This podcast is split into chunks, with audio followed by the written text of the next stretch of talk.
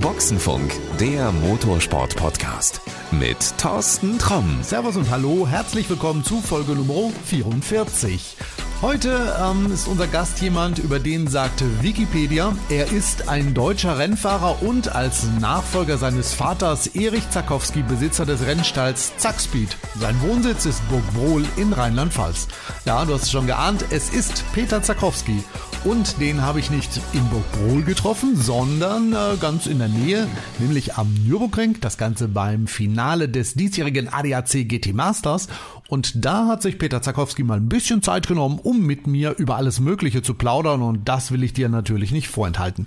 Los geht's. Ja, ich bin heute froh, dass ich heute einen Partner in dieser Podcast-Folge habe, der einen ganz großen Namen trägt, der auch schon ganz lange im Motorsport unterwegs ist. Ja, mein Name ist Peter Zakowski, Teamchef von Zackspeed. Bin früher selber aktiv Rennen gefahren, Formel 3, Formel 3000, DTM, dann nach, später mit der Viper in der Langstreckenmeisterschaft und 24-Stunden-Rennen. Ja, ich bin schon lange im Motorsport, es macht mir auch sehr viel Spaß. Ist das vielleicht vermessen, wenn ich sage, du bist schon sowas wie eine Ikone im Motorsport? Ach, würde ich nicht sagen. Ich nehme mich da nicht so wichtig. Aber was ist eine Ikone?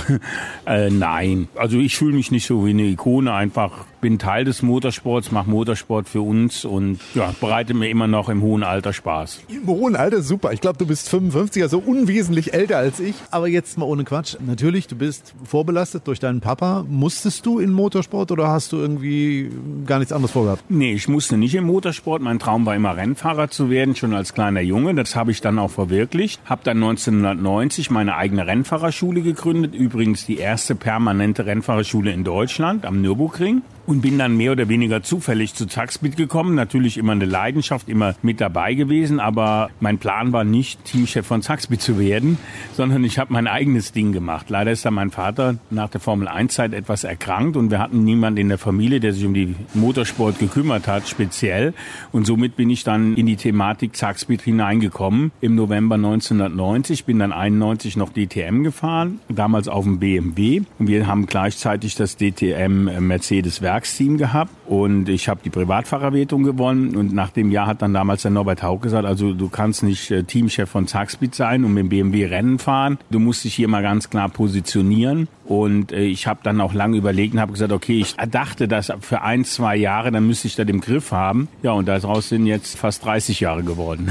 Also irgendwann befällt dich der Bacillus und es ja, gibt kein Zurück mehr. Aber sag mal, wenn du jetzt schon wirklich so lange im Motorsport bist, du wirst die ganzen Serien ja auch beobachten. Viele sind gekommen, einige sind auch gegangen. Wie siehst du es im Moment? Siehst du es im Moment als einfach an, als Motorsport? Team weiter zu existieren, als Fahrer überhaupt eine Zukunft zu haben? Oder sagst du im Moment alles äußerst schwierig? Es war immer schwierig und ich muss sagen, wir haben eigentlich gerade jetzt im Motorsport oder in der GT Masters seit Jahren eine Stabilität, dass die Rennserie über Jahre jedes Jahr wieder stattfindet. Das hatten wir ja lange Zeit nicht, ob DTM war, Forward Star war. Dann sind wir Formel Super League gefahren. Das waren ja alles Serien, die kommen und gehen. Wir haben eine große Herausforderung. Der Motorsport muss sich neu erfinden. Wir müssen unsere Position neu erfinden und müssen natürlich auch unser Tun äh, mittlerweile ganz stark nach außen verteidigen, weil natürlich die ganze Umweltthematik Friday for Future etc., die sicherlich ihre Berechtigung hat. Ich möchte das überhaupt nicht kritisieren, aber der Motorsport hat genauso seine Berechtigung und da haben wir natürlich stark mit zu kämpfen. Lass uns mal ein bisschen in die Zukunft gucken. Denkst du, dass wir in fünf Jahren ganz normal, so wie wir es heute kennen, weiterhin Rennen haben werden? Oder wird sich das massiv ändern? Wird sich das vielleicht eindampfen? Wird es nur noch ganz wenige Rennserien geben? Das kann ich nicht sagen. Ich glaube, fünf Jahre sind in der heutigen Zeit äh, wie früher 10, 15 Jahre vorauszuschauen. Wir, haben, wir leben in einer ganz, ganz schnellen Zeit. Wir haben die Elektrifizierung im Auto und damit auch die Veränderung der Mobilität. Es geht mir, glaube ich, wenn man das über den Tellerrand hinausschaut, geht es nicht nur um Elektrofahrzeuge, sondern die gesamte Mobilität wird sich in Zukunft verändern und damit auch die Rolle des individuellen Autos. Die Frage ist, welche Berechtigung hat der Motorsport? Wie positionieren wir uns und wie äh, können wir uns präsentieren? Ich bin der Meinung und ich hoffe es auch, wir sind ein Teil, wir sind Entertainment, Unterhaltung, wir sind auch eine Industrie, wir schaffen Arbeitsplätze, wir helfen jungen Leuten immer wieder, die ihr Talent im Motorsport beweisen, unter Beweis stellen, also auch Sport. Und damit finde ich, haben wir eine Berechtigung und wir müssen halt uns nicht beirren und versuchen, äh, Rennserien so zu machen, wie jetzt auch die GT3 und GT4 Rennserie. Die Autos gibt's weltweit. Ein einheitliches Reglement, überschaubare Kosten, interessante Rennen. Und ich glaube, wir müssen darauf aufbauen und müssen unseren Weg gehen. Ich habe da große Hoffnung in den DMSB. Der Deutsche Motorsportbund ist nun mal unser Partner, unsere Lizenzgeber. Und die müssen uns an der richtigen Stelle und gerade auch im politischen Wesen uns vertreten. Und ich habe da große Hoffnung, dass sie eben sich für den Motorsport so stark machen, dass wir auch in Zukunft, so wie wir es jetzt kennen, Rennen fahren können. Wäre das vielleicht sinnvoll, die Kritiker einfach mal mitzunehmen hier zum ADAC GT Masters und sagen, guckt euch das mal an, was wir überhaupt machen. Also bleiben wir mal bei diesem Umweltthema. Ich glaube, kein Auto, was auf der Straße fährt, ist so effektiv und eigentlich damit auch so umweltfreundlich wie ein Rennauto. Klingt jetzt erstmal blöd, aber ich glaube, du machst ja am meisten aus dem Sprit, was man machen kann. Naja gut, ich meine mit dem Sprit, das ist halt eine. Natürlich, was ist umweltfreundlich und was nicht. Zum Überleben braucht man keinen Motorsport, das ist richtig. Ja, da brauche ich aber auch keinen Fußball, dann brauche ich auch kein Kino, dann brauche ich auch keine viele Freizeitaktivitäten, brauche ich nicht zum Überleben auf diesem Planet. So, und da ist eben die Frage, wollen wir weiter unseren Lifestyle, unser Leben so wie wir es jetzt haben, oder wollen wir es komplett ändern? Dann muss ich aber auch das Internet ändern, dann muss ich aber auch meine Handykultur ändern, weil in Handys sind auch Lithiumbatterien, ist auch viel, wird auch viel Energie mitverwendet. Komischerweise wird darüber überhaupt nicht diskutiert. Ja, das ist alles selbstverständlich. Und dann diskutiere ich über ein paar Liter in Anführungszeichen im Gesamtthema bei dem Motorsport. Das ist aus meiner Sicht falsch. Das ist wie bei dem Flugbetrieb. Wir müssen bei den großen Dingen die große Mengen verbrauchen, wie bei Kreuzfahrtschiffen, Flüge, da müssen wir ansetzen. Ja? Und nicht so Symboltaktik, ja, wir fliegen in Deutschland keine innerdeutschen Flüge mehr, sondern wenn man den Ansatz wirklich ernsthaft verfolgt, muss man eine weltweite und zumindest europaweite Energiepolitik haben. Ich habe gerade heute in den Tageszeitungen wieder gelesen, dass die Kernenergie am Kommen ist. Selbstverständlich, die Kernenergie ist eine der saubersten, effizientesten Energiearten, die wir hatten umweltfreundlichsten, bis auf das Thema Abfall. Keine Frage. Das ist wie alles im Leben. Ja, es gibt Vor- und Nachteile. So, aber was ist denn besser? Ich habe Kernkraft oder Kohlekraft. Und da muss ich ehrlich sagen, wir haben die modernsten Kernkraftwerke gehabt. Wir haben sie abgestellt. Und ich muss jetzt wirklich sagen, wenn ich jetzt, jetzt sehe, in Zukunft, dann muss ich eine europäische Politik haben, weil wir kaufen unseren Strom im Ausland ein. Und da darf Deutschland nicht eine Außenseiterrolle spielen. Wie wäre es denn, wenn wir ganz was anderes machen? Wie wäre es denn, wenn wir zum Beispiel Sonnenenergie oder Windenergie meinetwegen auch aus der Wüste zu uns kommen lassen? Davon verstehe ich zu wenig, wie man das transportieren kann. Das ist sicherlich sind das gute Ideen, die man auch verfolgen sollte. Aber man sieht es ja auch an der Windkraft. Man hat gesagt, wir brauchen Alternativenergien zur Atomkraft. War sicherlich ein guter Ansatz, aber wir sehen ja heute, nach einigen Jahren, dass dieser Ansatz nicht aufgeht, weil wir einfach zu wenig Energie haben. Und wenn wir jetzt mit Biegen und Brechen auf Elektroauto umsteigen, obwohl die komplette Energiebilanz nach wie vor negativ ist, wir aber sagen, vom Verbrenner wollen wir weg, wir wollen Elektroautos haben, dann frage ich nur, wo kommt der Strom her? Eine berechtigte Frage, aber lass uns mal beim Elektroauto bleiben. Denkst du, wir werden vielleicht in, ich bleibe jetzt mal bei meinen fünf Jahren, wir werden in fünf Jahren hier in Deutschland Elektrorennserien haben? Ich glaube, dass Elektrorennserien kommen werden. Klar, wenn wir umsteigen aufs Elektroauto, was ja auch derzeit der Fall ist und, und, und politisch gewollt ist, dann werden wir sicherlich auch Rennserien mit Elektroautos haben. In welcher Priorisierung, das muss man sehen.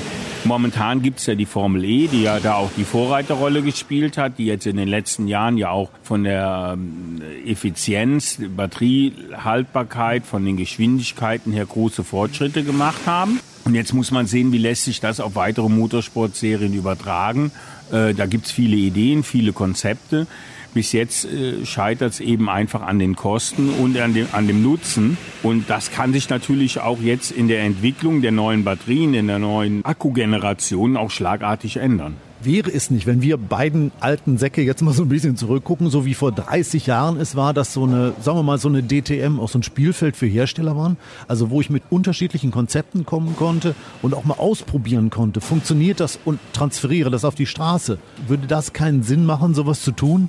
Natürlich. Ich glaube, der Motorsport war immer Motor der Innovation, der Beschleunigung, des, des, des schnellen Entwickelns. Da sind wir jetzt in den letzten Jahren ein bisschen von, durch die Reglement, also GT3 sind ja viele Dinge beschränkt worden, äh, vom Reglement her äh, eingebremst worden. Aber jetzt kommt ja eine neue Technologie. Und ich glaube, man sieht es ja auch in der Formel E, welche Fortschritte die in den letzten zwei, drei Jahren gemacht haben in der Akkutechnologie.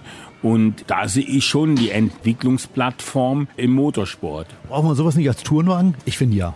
Ja, natürlich. Ich glaube, das kommt auch in die Tourenwagen. Also es gibt ja verschiedene Ansätze und ich glaube, dass das wird jetzt äh, Stück für Stück wird das immer wieder weiterentwickelt und dann wird sicherlich auch Tourenwagenserien äh, in Elektroform geben. Ich hoffe, wir können uns in fünf Jahren ja nochmal unterhalten, wie das dann so aussieht und ob du dabei bist. Wenn sowas ist, also wenn es eine Tourenwagenserie gäbe, eine deutsche, mit Elektroautos, Peter Zakowski. Ist er dabei? Das kann ich so nicht sagen. Da muss man die Rahmenbedingungen kennen. Also äh, wir sind ja immer bekannt für Innovation. Wie gesagt, ob Formel Super League, DTM, GT Masters, äh, V8 Star Rennserie, wo wir da auch die ganzen Autos selber gebaut haben.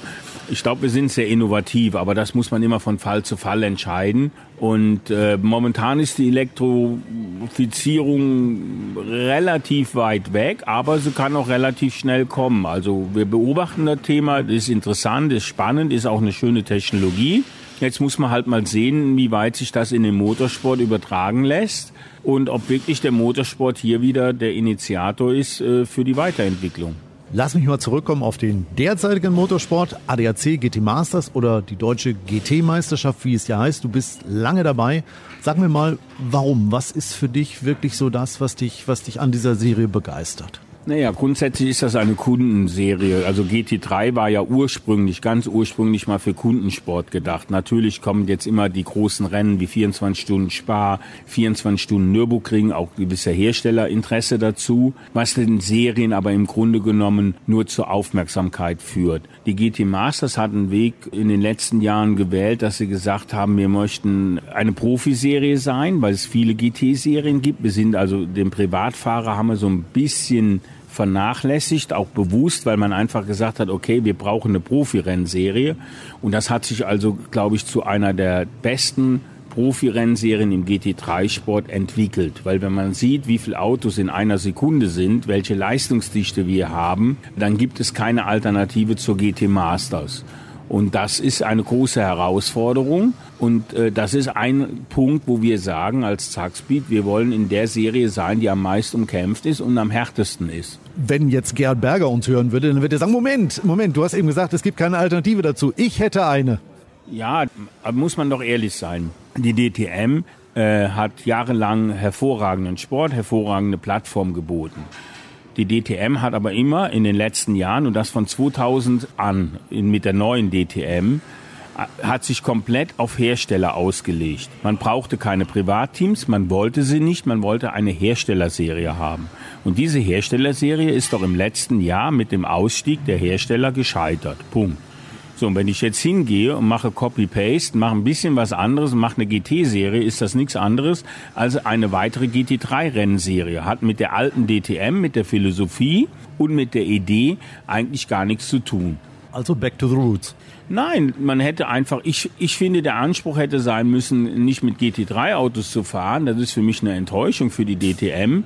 Für mich hätte der Ansatz sein müssen, man hätte die Elektrifizierung, die ja auch im Hintergrund äh, vorangetrieben wird, darauf hätte man aufsetzen müssen und man hätte weiter mit Hersteller, das ist eine Herstellermeisterschaft und da haben auch die Hersteller die Verantwortung, die Serie am Leben erhalten.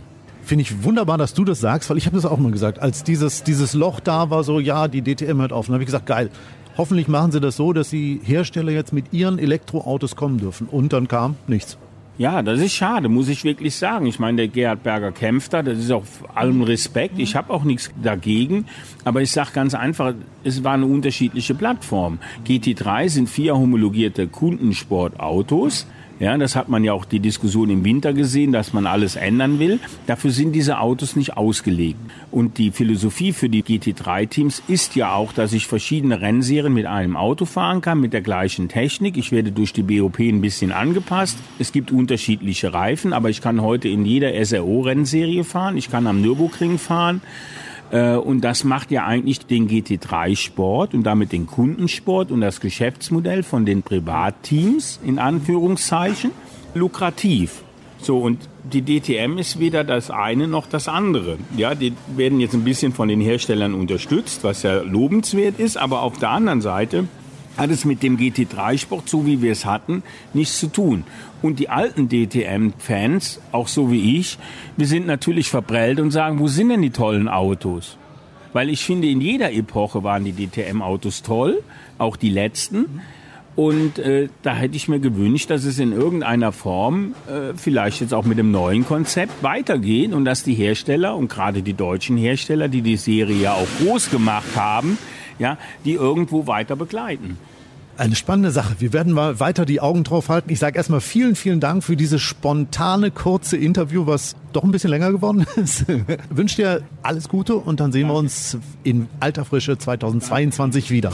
Dankeschön. Vielen Dank. Und das war auch schon die Folge Nummer 44 mit Peter Zakowski. Für mich ein wirklich ganz, ganz großer in diesem Business und äh, ich fand es toll, dass er sich wirklich mal Zeit genommen hat und wir mal über einige Dinge ernsthaft plaudern konnten. Ich bin mir ganz sicher, das werden wir im Jahr 2022 im Rahmen des ADAC GT Masters garantiert weiter fortsetzen. So lange will ich dich aber nicht warten lassen. Ich denke, so um die Weihnachtszeit äh, werden wir nochmal die Möglichkeit haben, uns hier zu einer neuen Folge zu treffen. Ich habe schon was im Hinterkopf, eine ganz spannende Idee. Mehr sage ich dazu aber noch nicht. Wenn du jetzt noch mehr über Peter Zakowski und seinen Rennstall Zackspeed wissen willst, ich packe dir mal einen Link unten in die Show Notes rein, da klickst du dann drauf und äh, ja, dann bist du mitten in der Welt von Zackspeed. Das soll's für heute gewesen sein und ich wünsche dir auf jeden Fall in dieser verrückten Zeit, bleib gesund oder wie es mein Arzt immer sagt, bleib negativ, aber denk positiv und dann hören wir uns auch bald wieder. Also bis dahin, alles Gute, ciao. Das war Boxenfunk, der Motorsport-Podcast mit Thorsten Tromm.